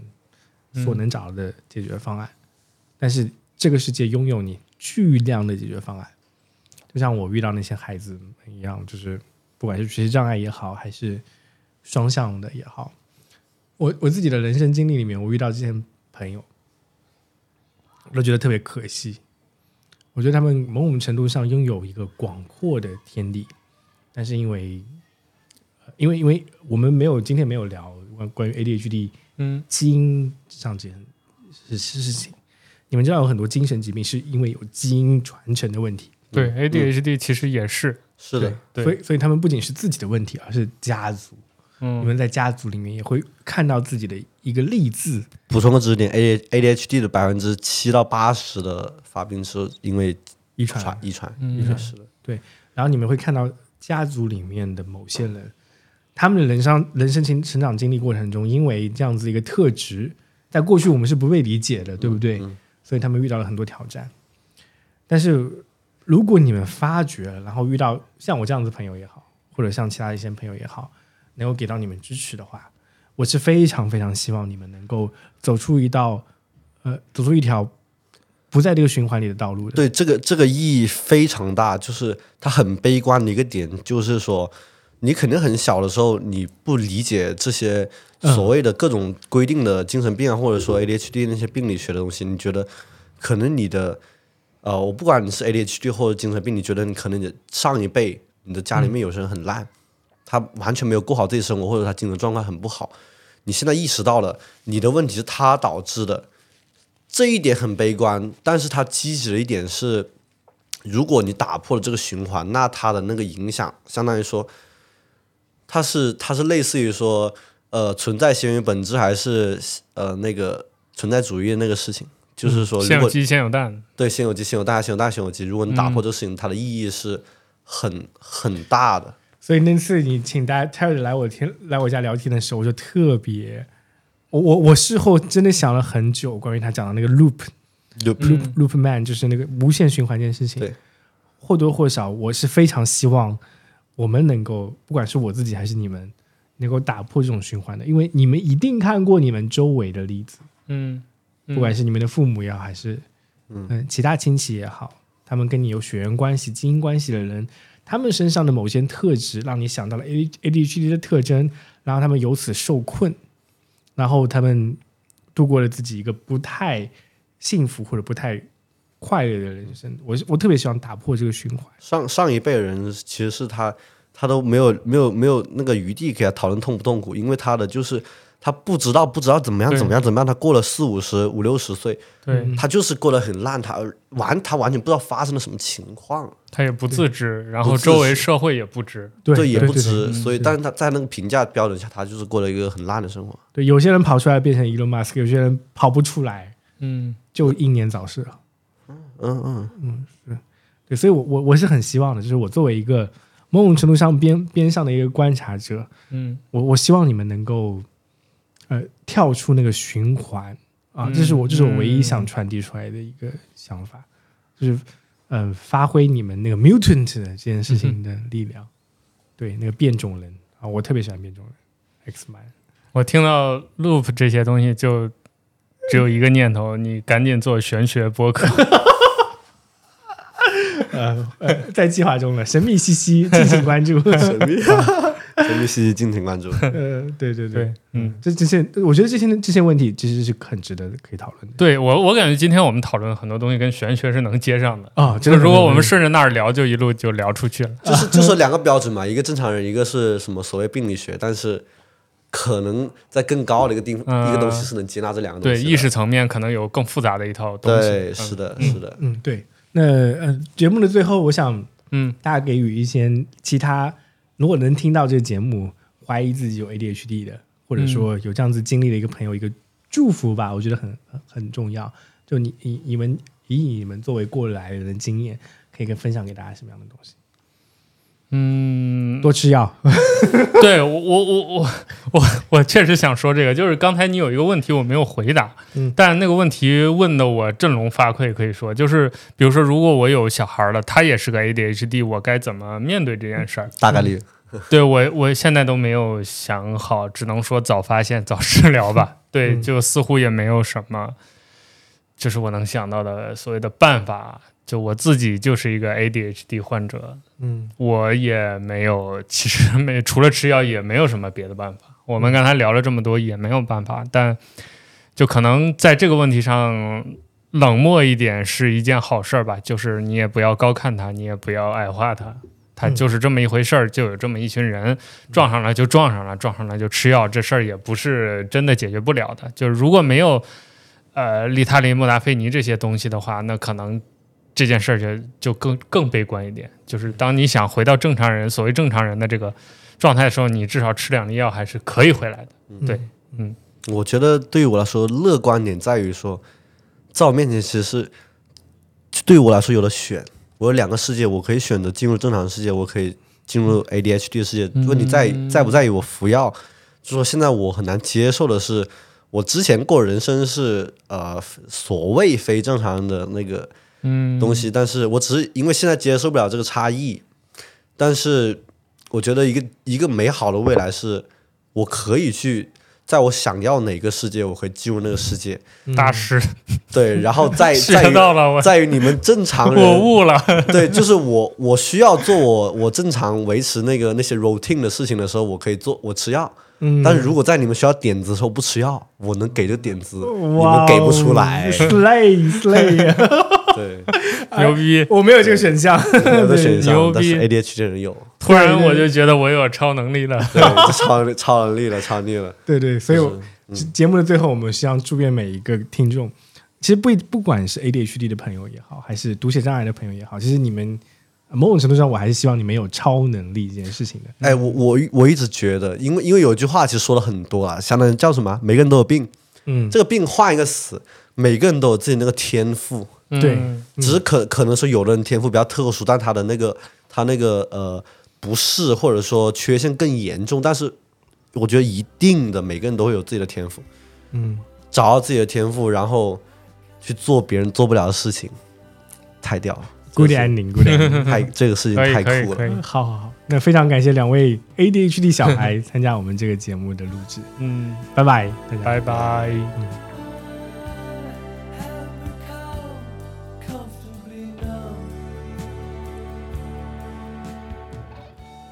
一块砖头 Another Brick 是由独立播客机构 Die Fans Num House 策划制作的教育专题播客。通过不同领域和不同视角的对话，本节目将带你一起探索教育和学习的本质。我们相信，教育并不是为了塑造社会里的一块块砖头，而是为了每一个个体未来的发展拥有更多的可能性。